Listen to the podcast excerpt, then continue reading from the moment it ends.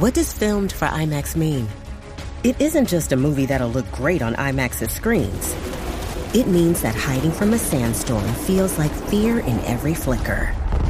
And every triumph is felt in every sound wave. And the things we've only imagined, you can truly experience those too. That's what filmed for IMAX means.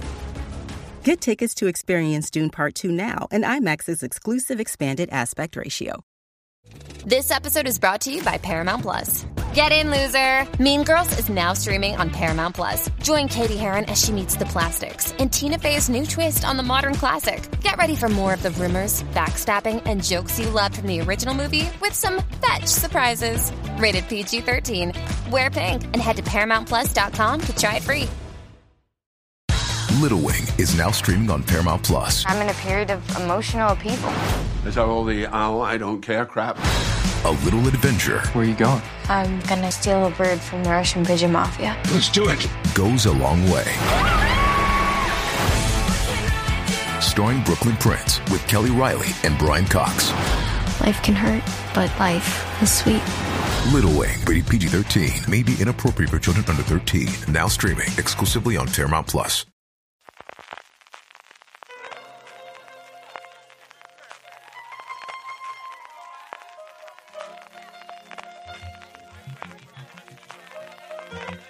Estás escuchando Fuera de Series con CJ Navas.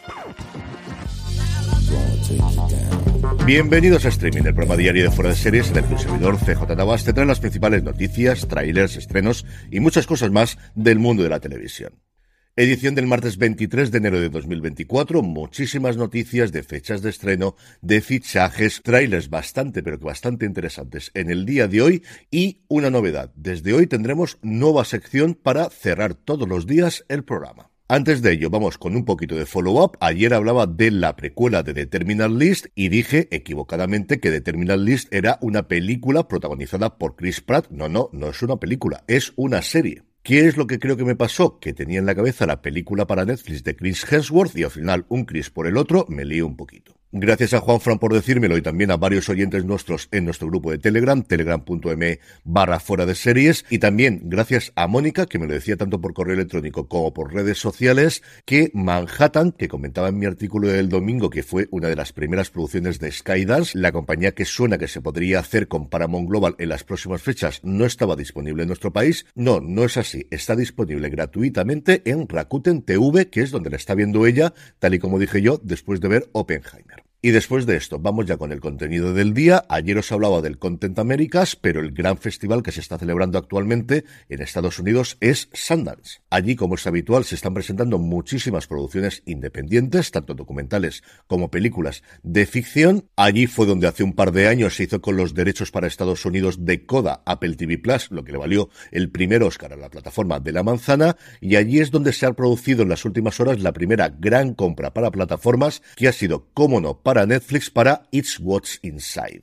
La película es un thriller escrito y dirigido por Greg Jardin, una de las que más run run tenía después de su estreno en Sundance, en la que una fiesta previa a una boda se convierte en una pesadilla cuando un antiguo amigo aparece con una misteriosa maleta. La película está protagonizada por Brittany O'Grady, James Morosini, Alicia Dendon Carey, Devon Terrell, Gavin Leatherwood, Rena Hardesty, Nina Blumgarden y David Thompson, como veis en la gran mayoría de los casos. Gente pues bastante desconocida y es la segunda gran compra que se ha producido en Sundance después de que A Real Pain, la nueva película dirigida por Jesse Eisenberg, se vendiese por 10 millones de dólares. De lo que se está comentando en Sundance, lo que más ganas tengo de ver es el nuevo proyecto de Stephen Soderbergh, que es una historia de casa embrujada, de familia que llega a una casa donde hay un fantasma, pero que está toda contada desde el punto de vista del propio fantasma. Una película que creo que sí o sí debería comprar la Apple y convertirla en uno de los grandes estrenos para sus nuevas Vision Pro, porque desde luego que parece una película hecha ex profeso para sus nuevas gafas de realidad mixta.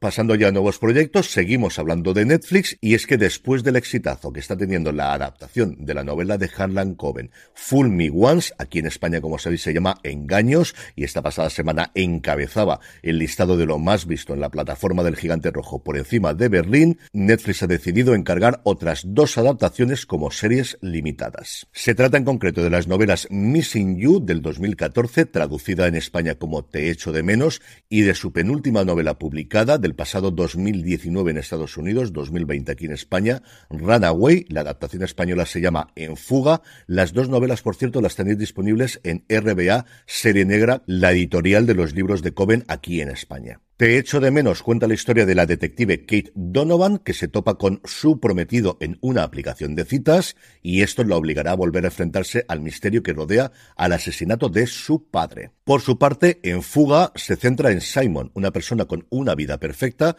que se hace añicos cuando su hija mayor, Paige, se escapa y aparece de repente drogada en un parque de la ciudad. En Fuga será adaptada por Danny Blockhouse, que ha sido el guionista de Engaños, y para Te echo de menos han contratado a Victoria Asare Archer, que ya hizo otra adaptación de las novelas de Harlan Coben, en este caso Stay Close, Quédate a mi lado, en el 2021 para Netflix. Por otro lado, todavía sin plataforma o cadena, se está preparando una precuela del libro de Eli, de la película protagonizada por Denzel Washington, cuyo reparto lo encabezaría John Boyega. Boyega, evidentemente, interpretaría a una versión más joven del Eli de Washington en una serie que estaría escrita por el mismo guionista de la película, Gary Wita. Si recordáis, el film contaba una historia 30 años después de una catástrofe ecológica. Al parecer la precuela nos llevaría o justo al momento en que esta catástrofe se produce o a momentos inmediatamente posteriores. Y por último, según informaba Matt Belloni en su newsletter de pack de este lunes, Amazon Prime Video estaría en negociaciones con Jimmy Donaldson, es decir, Mr. Beast, para que presentase un concurso en la plataforma.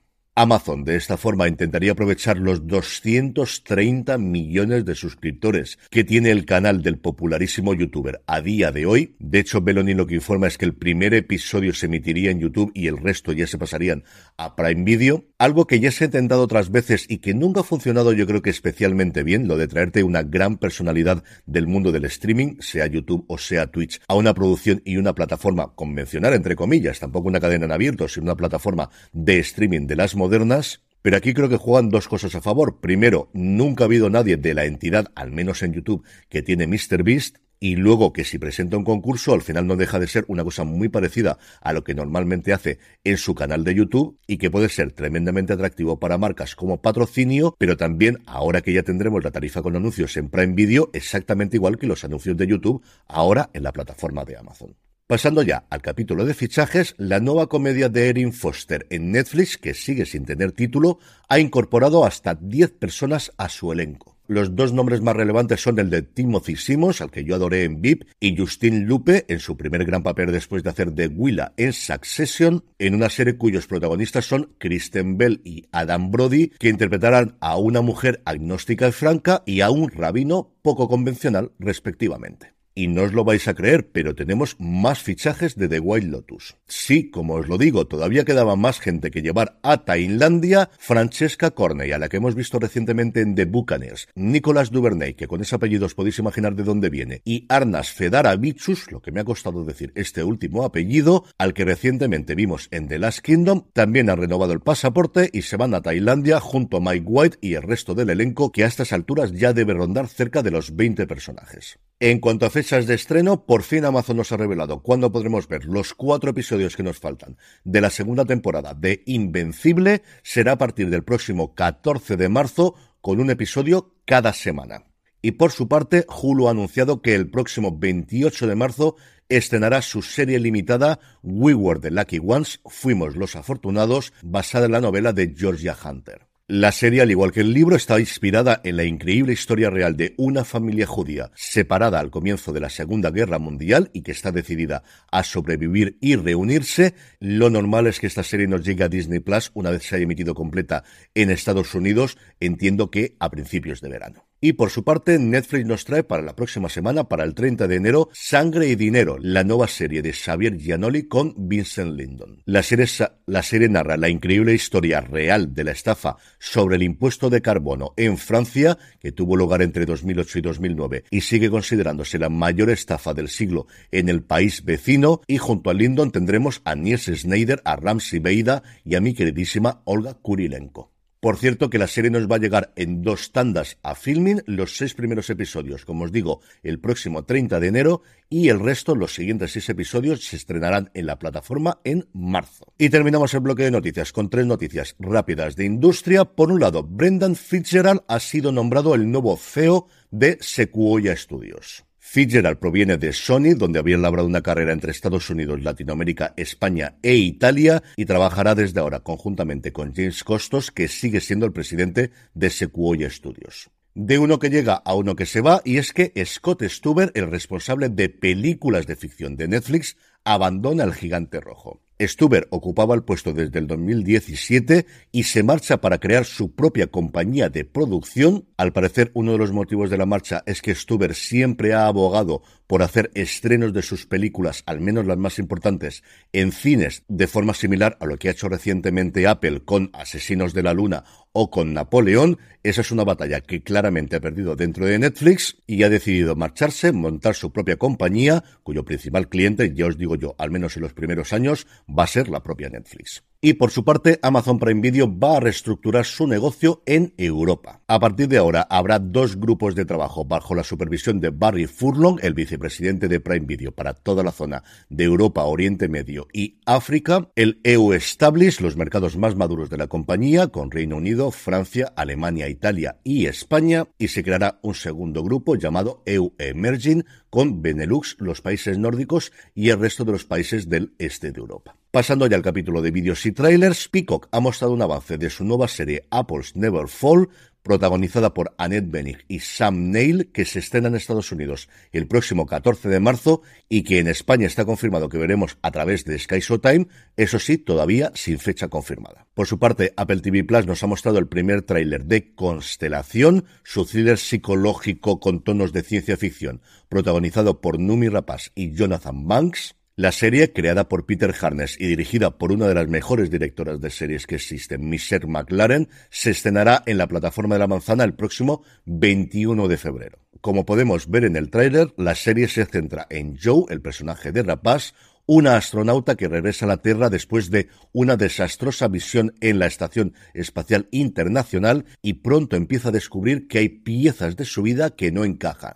Por ejemplo, que no reconoce a su hija. Y por último, también tenemos tráiler, en este caso en Netflix, de Replay. La serie, que originalmente se desarrolló para Showtime, adapta las novelas de Tom Ripley de Patricia Highsmith, unas novelas que han tenido varias adaptaciones a película. La más reciente, esa maravillosa El talento de Mr. Ripley que dirigió Anthony Minghella con Matt Damon, Gwyneth Paltrow, Jude Law, Kate Blanchett o Philip Seymour Hoffman en 1999 y que yo vi este verano. No sé por qué le eché esta película, se me escapó y la comentaron en Rewatchables de The Ringer y me puse a verla y francamente me gustó muchísimo. En esta ocasión el protagonista es Andrew Scott, el reparto lo completan Dakota Fanning, Johnny Flynn y John Malkovich. La serie se estrenará el 4 de abril en la plataforma del Gigante Rojo. Del guion de los ocho episodios se ha encargado Steven Sailand, el responsable de The Night of para HBO, y el tráiler, por cierto, es todo en blanco y negro. Veremos si la serie finalmente también es así. Y vamos ya con los estrenos de hoy, pero antes una pequeña pausa.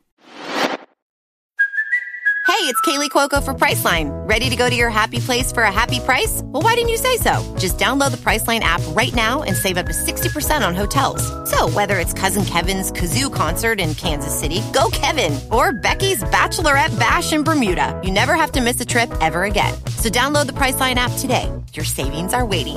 Go to your happy place for a happy price. Go to your happy price, Priceline. Estamos ya de vuelta. Hoy, 23 de enero de 2024, tenemos, como todos los martes, estreno en filming que es Chorus Girls. La serie es una comedia dramática danesa ambientada en los años 70 sobre un grupo de bailarinas que intentan sobrevivir en un lugar de trabajo sexista. Apoyándose las unas a las otras, encontrarán la fuerza para tirar adelante.